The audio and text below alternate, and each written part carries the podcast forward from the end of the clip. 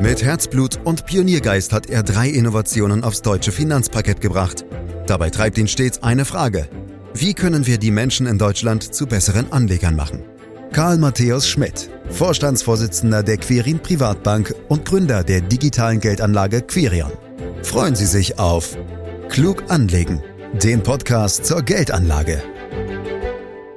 Was für ein Wahnsinn. Die großen Notenbanken haben in den vergangenen 18 Monaten in einer historisch einmaligen Schnelligkeit die Leitzinsen nach oben katapultiert. Die Europäische Zentralbank beispielsweise hat die Zinsen gleich elfmal hintereinander angehoben auf nunmehr 4,5 Prozent. Das gab es so noch nie und daher ist auch hier von einer Zeitenwende die Rede. Die Sparerinnen und Sparer freuen sich, denn es gibt nun endlich wieder Tagesgeld zu guten Konditionen und auch Anleihen werfen wieder ordentliche Renditen ab.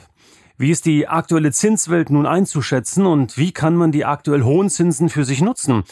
Antworten in diesem Podcast, den Sie überall da abonnieren können, wo es Podcasts gibt, zum Beispiel bei Spotify.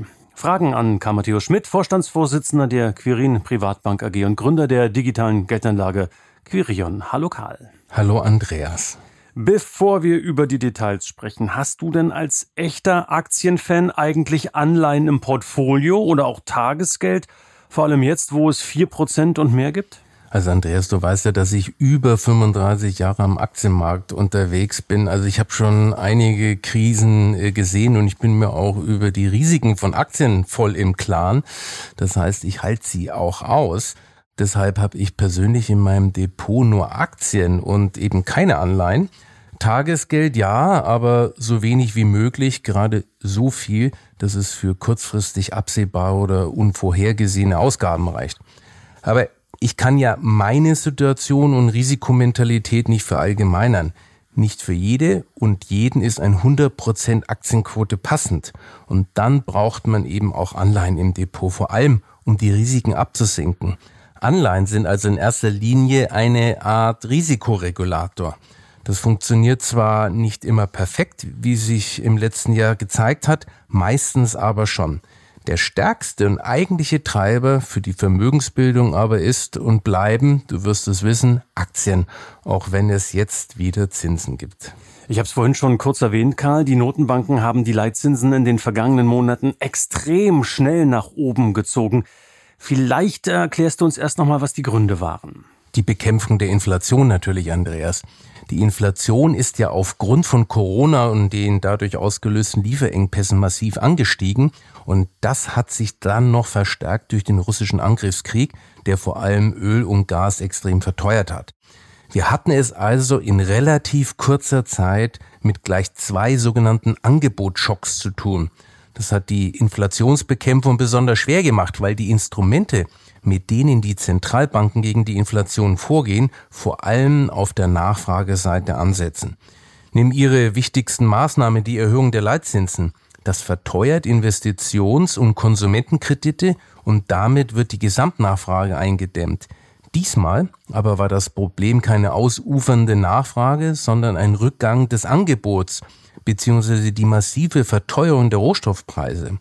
Die Leitzinserhöhungen waren aber trotzdem richtig, weil sie helfen, die Inflationserwartungen in der Bevölkerung einzudämmen, damit es nicht zu einer Lohnpreisspirale oder gar zu Hamsterkäufen kommt. Stand heute hat das im Großen und Ganzen auch funktioniert, auch wenn die Inflation natürlich immer noch zu hoch ist. Immerhin ist sie aber auf dem Rückzug. Aktuell liegt sie in den USA bei rund drei Prozent, in der Eurozone sogar zuletzt nur noch bei 2,4 Prozent. Das Problem ist die sogenannte Kerninflation. Die ist immer noch zu hoch in den USA bei 4 Prozent und in der Eurozone bei 3,6 Prozent. Ich weiß, du hast es schon mal erklärt, Karl, ähm, Kerninflation, aber mach's vielleicht heute nochmal. Was ist das? Sehr gerne. Die Kerninflation entspricht der normalen Inflation abzüglich Energie- und Lebensmittelpreisen. Diese Preise schwanken in der Regel sehr stark und verzerren dadurch oft die eigentliche Situation. Darum wird die Kernrate von den Zentralbanken gerne als Indikator verwendet, der anzeigt, wie stark sich die Inflation bereits in der Breite der gesamten Volkswirtschaft festgesetzt hat. Und um die Kernrate nicht ausufern zu lassen, sind die Zinsen so schnell und so stark angehoben worden wie noch nie vorher. Und deshalb werden sie vermutlich auch nicht ganz so schnell wieder fallen. Aktuell liegt der sogenannte Hauptrefinanzierungssatz Europas, so heißt der Leitzins der EZB, bei 4,5 Prozent und die sogenannten Fed Fund Rates in einer Spanne von 5,25 bis 5,5 Prozent in Amerika. Ja, und dann ordnen wir das Ganze doch nochmal ein Stück weit tiefer und konkreter ein. Karl, ich greife sicher nicht zu hoch, wenn ich wie eingangs schon äh, von einer Zeitenwende an den Anleihemärkten spreche. Kommt denn jetzt die große Zeit der Kreditgeber, nachdem die Asset Owner die letzten 10 bis 15 Jahre eine richtig gute Phase hatten? Du meinst, ob in der Zukunft die Anleihen besser laufen werden als die Aktien? Oh ja, ja, zumindest, zumindest ähnlich gut, sagen wir es mal so, ja. Ja, ich weiß, das wird immer behauptet. Dabei wird auch gerne die alte Börsenregel zitiert, wonach steigende Zinsen Gift für die Börse sind weil Aktien mit der höheren Verzinsung wieder Konkurrenz haben und die hohen Zinsen auf der Kreditseite auch noch den Unternehmen selbst wehtun. Diese Argumentation wird gern benutzt, um Anlegerinnen und Anlegern dazu zu überreden, ihr Depot umzuschichten. Das Problem dabei ist, dass die Argumente zwar logisch sind, dass sich die Aktienkurse aber nicht dran halten. Es gab immer wieder Zeiten, in denen auch bei höheren Zinsniveaus Aktien gefragt waren und sie auch ganz gut gelaufen sind. Nach der deutschen Wiedervereinigung 1990 zum Beispiel hatten wir eine flache Zinsstruktur bei einem Renditeniveau von neun Prozent in allen Laufzeiten. Und trotzdem waren Aktien gefragt. Kurzum, zwischen Zinsentwicklung und Aktienkursen gibt es keinen stabilen Zusammenhang, auf den man sich wirklich verlassen könnte. Das wäre ehrlich gesagt auch zu einfach. Jetzt für Kreditgeber die goldenen Zeiten auszurufen, damit wäre ich echt vorsichtig. Und dann gab es ja noch zuletzt ein Phänomen an den Rentenmärkten, das wir sicherlich auch nochmal erklären sollten, nämlich eine sogenannte inverse Zinskurve. Karl, warum erzielt man im Moment mit einer längeren Anleihelaufzeit weniger Rendite als mit einer kürzeren, vor allem in den USA?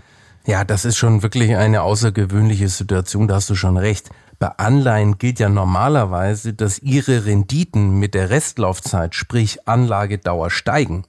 Man erhält also eine höhere Verzinsung als Entschädigung dafür, dass man länger auf sein Geld verzichtet und bei manchen Anleihen darüber hinaus auch noch eine zusätzliche Prämie für das bei längeren Laufzeiten ja auch größere Ausfallrisiko. Aktuell aber ist es genau umgekehrt. Kürzer laufende Anleihen rentieren höher als Langläufer. Den Fachbegriff dafür hast du ja schon genannt, inverse Zinsstruktur. So etwas ist relativ selten und kommt so Pi mal Daumen nur in rund 10 bis 15 Prozent aller Marktphasen vor. Die Erklärung dafür ist, dass die Renditen für Anleihen mit kurzen Laufzeiten zwar stark von den Notenbanken und den Leitzinsen bestimmt werden, doch je länger die Laufzeiten, desto geringer ist dieser Einfluss. Stattdessen wird es für die entsprechenden Renditen immer wichtiger, was am Markt in Sachen Wirtschaftsentwicklung erwartet wird. Wird wie aktuell mit einer schwächeren Wirtschaft gerechnet, dann erwarten die Marktteilnehmer tendenziell auch wieder sinkende Zinsen. In einem solchen Umfeld sind länger laufende Anleihen attraktiver als kurzlaufende, weil man mit ihnen stärkere Kursgewinne macht, wenn die Zinsen, wie erwartet, tatsächlich fallen. Das heißt, es wird vermehrt in Langläufe umgeschichtet, ihre Kurse sind dadurch nach oben getrieben worden und ihre Renditen sind relativ gering. Bei Kurzläufern ist es genau umgekehrt. Da sie in Erwartung eines Wirtschaftsabschwungs weniger nachgefragt werden, sind ihre Kurse im Keller und ihre Renditen hoch. Anders gesagt, wir haben eine Zinskurveninversion. Über kurz oder lang wird sich die aber wieder abbauen. Das Zinsgefüge wird sich wieder normalisieren. Meistens geschieht das, indem vor allem die Kurzfristzinsen wieder stärker nachgeben. Was alles für Worte gibt, Zinskurveninversion und so weiter. Halter Schwede. Karl, wie sieht's denn aktuell bei unseren deutschen Bundesanleihen aus? Äh, zeitweise musste der Bundesfinanzminister in diesem Jahr für zehnjährige Laufzeiten so um die drei Prozent bezahlen. Für die kürzeren, also für zweijährige, ich habe nochmal nachgeguckt, waren es zwischendurch sogar 3,4 Prozent. Wäre denn das was für ein gut diversifiziertes Portfolio? Ja, ganz so doll ist es nicht mehr, Andreas. Die Renditen sind weltweit wieder ein ganzes Stück zurückgekommen. In Deutschland rentieren zweijährige Anleihen mit 2,8 Prozent und zehnjährige mit 2,4 Prozent. Trotzdem sind diese Renditen recht ordentlich, vor allem wenn man bedenkt, dass wir von der Null kommen, ja teilweise sogar negative Renditen hatten. Aber Achtung, nur weil der Anleihemarkt das wieder hergibt, sollte man jetzt nicht blind den Anteil an Bundesanleihen erhöhen. Die Entscheidung, wie viel Anleihen man hat und auch der spezielle Anteil von Staatsanleihen sollten nicht von der Marktlage abhängen, sondern davon, wie viel Risiko man verträgt und wie viel davon man deshalb in seinem Gesamtdepot haben will. Das allein sollte nämlich entscheiden, wie stark der Risikopuffer idealerweise ist. Und in diesem Risikopuffer sind natürlich auch Staatsanleihen enthalten, aber eben nicht nur. Und wenn es für die jetzt wieder positive Renditen gibt, umso besser. Aber ausschlaggebend für den Anleihenanteil sollte das nicht sein. Ja, nun gibt's ja nicht nur Staatsanleihen, egal wo sie herkommen, aus Amerika, Eurozone oder sonst wo, Karl. Es gibt auch Unternehmensanleihen, wissen wir, seitdem wir auch schon mal ein, zwei Podcasts dazu gemacht haben. Reden wir also über die sogenannten Corporates. Karl, die europäische Wirtschaft steht ja von verschiedenen Seiten her unter großem Druck. Die Belastungen für die Firmen haben deutlich zugenommen. Und das könnte 2024 durchaus auch anhalten, wenngleich wir es natürlich nicht wissen. Aber erklär uns, wie sehen die Folgen für Unternehmensanleihen aus? Klar, wenn die Wirtschaftsaussichten schlechter werden, kommt das eine oder andere Unternehmen stärker unter Druck und dadurch fallen unter Umständen auch die Kurse der entsprechenden Unternehmensanleihen. In der Konsequenz steigen deshalb aber auch ihre Renditen, was sie für Neuinvestoren interessanter macht. Immerhin sind die Anleihen nun günstiger und bieten einen höheren Renditeaufschlag für das gestiegene Ausfallrisiko. Das alles ist aber kein Automatismus, Andreas. Es heißt ja nicht umsonst, dass die Börsen die Zukunft bezahlen und nicht die Gegenwart. Und wenn die trotz schlechter allgemeiner Wirtschaftslage für ein Unternehmen positiv ausschaut, dann kann es auch genau andersrum laufen und die Kurse sogar steigen. Es gibt ja innerhalb der Unternehmensanleihen auch noch unterschiedliche Gattungen, so würde ich es jetzt mal sagen. Man unterscheidet in Investment Grade und Non-Investment Grade. Und die letzteren werden ganz gern ja auch als High-Yield Bonds bezeichnet. Was ist der Unterschied, Karl, und welche Renditen können denn hier erzielt werden? Die Unterscheidung von Unternehmensanleihen in Investment Grade und Non-Investment Grade ist lediglich eine grobe Zweiteilung von einer ansonsten viel feineren Bonitätseinstufung. Und hinter solchen Bonitätseinstufungen, den sogenannten Ratings, stecken letztlich nichts anderes als die Einschätzung der Wahrscheinlichkeiten, dass die Unternehmen ihre ausstehenden Anleihen nicht mehr einwandfrei bedienen können. Diese Einschätzungen werden von sogenannten Ratingagenturen gemacht und sie werden auch regelmäßig an die aktuelle Unternehmenssituation angepasst. Die wichtigsten Ratingagenturen sind Standard Poor's, Moody's und Fitch. Leider verwenden die keine einheitliche Systematik, sondern jede Agentur hat ihren eigenen Bonitätsschlüssel. Die sind aber zum Glück sehr ähnlich aufgebaut. Bei Standard Poor's zum Beispiel reicht die Skala von AAA, also dreimal A, bis D, wobei D für Default, sprich dem Zahlungsausfall steht. Grundsätzlich aber gilt bei allen, je weiter hinten im Alphabet die Bonität steht, desto höher die Wahrscheinlichkeit eines Zahlungsausfalls. Als Non-Investment Grade werden nun Anleihen mit einem Rating bezeichnet, das schlechter ist als 3 mal B-, also von BB plus bis D. Hier spricht man auch von Hochzinsanleihen oder High Yield Bonds. Alles, was besser oder gleich 3 mal B- ist, nennt man dementsprechend Investment Grade. Bei solchen Anleihen geht man davon aus, dass sie ihre Schulden bedienen können, sprich, dass die Ausfallwahrscheinlichkeiten gering oder sehr gering sind. Die ganze Systematik gilt übrigens sowohl für Unternehmens- als auch für Staatsanleihen. Allerdings sind die hinter den jeweiligen Einstufungen stehenden Faktoren unterschiedlich. Aber du wolltest ja auch wissen, was die Anleihen derzeit bringen. Wenn wir ein breit gestreutes Portfolio mit Investment-Grade-Unternehmensanleihen nehmen, dann liegen da die durchschnittlichen Renditen per Endfälligkeit aktuell bei knapp 4% pro Jahr.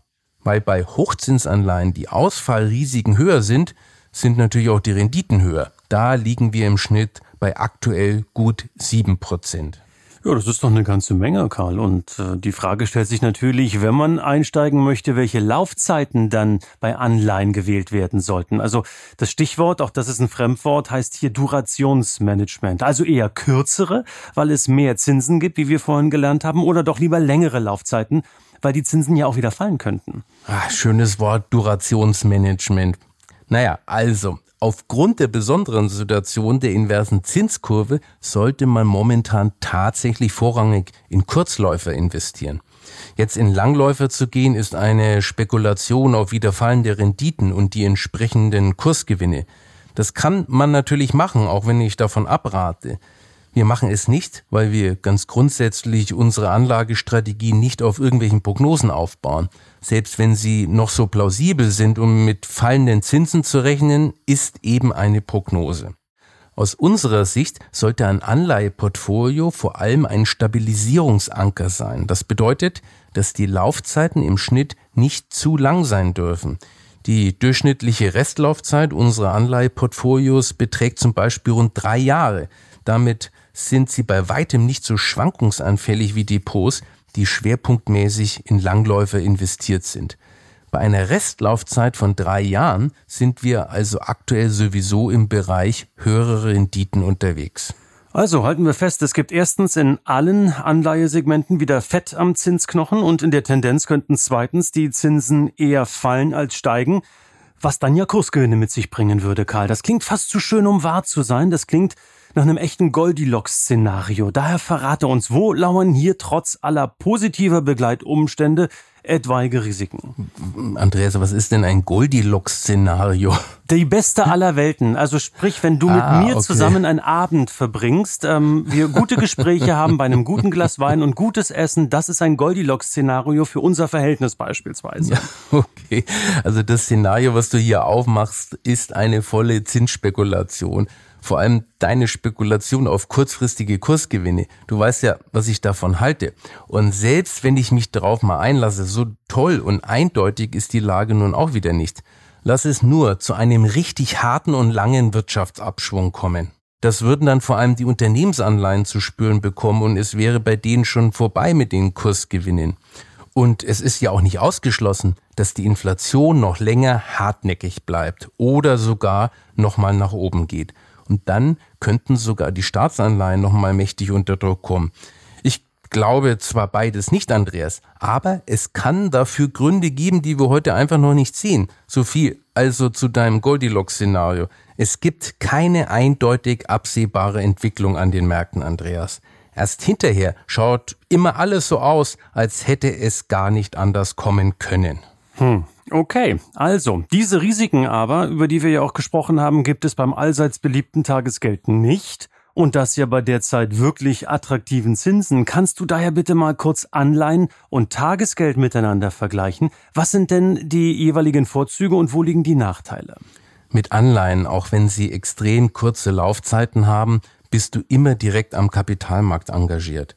Beim Tagesgeld dagegen sprechen wir über eine Bankeinlage und damit hängt man immer am Risiko der jeweiligen Bank. Zwar gibt es den staatlichen Einlagensicherungsfonds, der gesetzlich bis zu 100.000 Euro schützt, wenn die Bank pleite geht und darüber hinaus noch eine private Einlagensicherung der Banken. Trotzdem aber ist mir persönlich ein echtes Wertpapier immer lieber als Bankeinlagen, denn Wertpapiere sind, anders als Tages- oder Festgelder, immer Sondervermögen. Das heißt, das Vermögen bleibt zu jeder Zeit dein Eigentum. Es wird deshalb sogar getrennt von den Vermögenswerten der Bank bzw. des Fondsanbieters verwahrt. Im Pleitefall hast du immer einen Herausgabeanspruch. Im Übrigen sollte man sich die Zinsangebote der Banken sehr genau ansehen. Oft sind es lediglich Lockangebote, die zum Beispiel von vornherein zeitlich befristet sind. Genau deshalb nutze ich unsere Cash Invest, also ein Strategiedepot mit Geldmarkt-ETFs. Da habe ich immer den besten Interbankenzinssatz im Depot und ich spare mir das lästige Rumgehoppel zwischen irgendwelchen Zinsangeboten der Banken. Da du jetzt gerade schon das Thema Geldmarkt äh, erwähnt hast, Karl, es gibt in der Tat ja sogenannte Geldmarkt-ETFs. Auch das sollten wir vielleicht am Ende nochmal kurz erklären. Was hat es damit auf sich? Ja, Andreas, das sind genau die Produkte, über die ich gerade gesprochen habe. Aber das sind natürlich auch am Ende Anleihen. Aber sehr kurzlaufende. Vom Geldmarkt spricht man meist bei Restlaufzeiten unter einem Jahr, bei längeren Laufzeiten vom Kapitalmarkt. Diese Einjahresgrenze ist aber mehr oder weniger willkürlich. Auf jeden Fall ist aktuell wegen der inversen Zinskurve speziell das Segment kurzer Laufzeiten interessant. Darum werden derzeit auch verstärkt eben diese Geldmarkt-ETFs angeboten. Denn das sind ETFs, die in Geldmarktpapiere und kurzlaufende Anleihen investieren. Also genau in das aktuell interessante Segment, was auch ich nutze. Die Zinskurveninversion wird aber auch wieder vorübergehen und die Zinskurve wird sich normalisieren. Spätestens dann sollte man sich von den kurzen Laufzeiten oder gar vom Tagesgeld eben wieder verabschieden. Halten wir also fest, es gibt durchaus ordentliche, gute Zinsen und deshalb sehr abschließend die, mm, ich sag's mal, etwas spitze Frage an den Aktienfan Karl gestattet. Wozu braucht es da eigentlich noch Aktien? Also die Antwort ist natürlich eindeutig, Andreas. klar, klar. Wenn das Ziel der Wertpapieranlage der langfristige Vermögensaufbau ist, dann sind Aktien nach wie vor unverzichtbar. Immerhin haben wir immer noch einen negativen Realzins, weil die Inflation nach wie vor höher ist als die meisten Zinssätze. Das heißt, der Realwert einer Zinsanlage, sprich ihre Kaufkraft, wird immer weniger, auch wenn sie jetzt wieder Zinsen abwirft. Aktuell braucht man Aktien schon allein deshalb, um die Chance zu haben, zumindest den Realwert zu erhalten. Bei Zinsanlagen dagegen ist der Schwund des Realwertes garantiert. Und selbst wenn der Realzins wieder positiv werden sollte über alle Laufzeiten, was wir ja alle hoffen, dann gilt immer noch, dass die Aktien eine deutlich höhere Renditeerwartung haben als Anleihen und damit den Vermögenszuwachs beschleunigen. Also, es bleibt dabei, Karl Matteo Schmidt ist Aktienfan und daran wird sich so schnell auch nichts ändern. Meine Damen und Herren, das war unser Podcast zur schönen neuen Zinswelt. Ein Podcast, den Sie am besten direkt abonnieren können, um keine Folge in der Zukunft zu verpassen. Sie können diesen Podcast auch teilen mit Ihren Freunden und Bekannten, denen das Wissen sicherlich auch weiterhelfen kann. Fragen sind wie immer möglich unter podcast.quirinprivatbank.de. Weitere Infos unter www.quirinprivatbank.de. Und für heute sage ich ganz herzlichen Dank fürs Lauschen. Das war Klug anlegen der Podcast zur Geldanlage der Quirin Privatbank mit dem Vorstandsvorsitzenden Karl Matthäus Schmidt. Wir freuen uns über Ihre Rückmeldungen und Themenwünsche, die Sie uns gerne an podcast.querinprivatbank.de senden können. Die Quirin Privatbank steht für echte Unabhängigkeit, da sie auf Provisionen und hauseigene Produkte verzichtet. Das innovative Anlagekonzept Marktmeinung Wissen beruht auf bewährten Erkenntnissen der Finanzmarktforschung und investiert frei von Prognosen in den weltweiten Kapitalmarkt. Die Bank unterstützt interessierte Anleger bei der Altersvorsorge und dem langfristigen Vermögensaufbau. Mehr Informationen erhalten Sie unter querinprivatbank.de.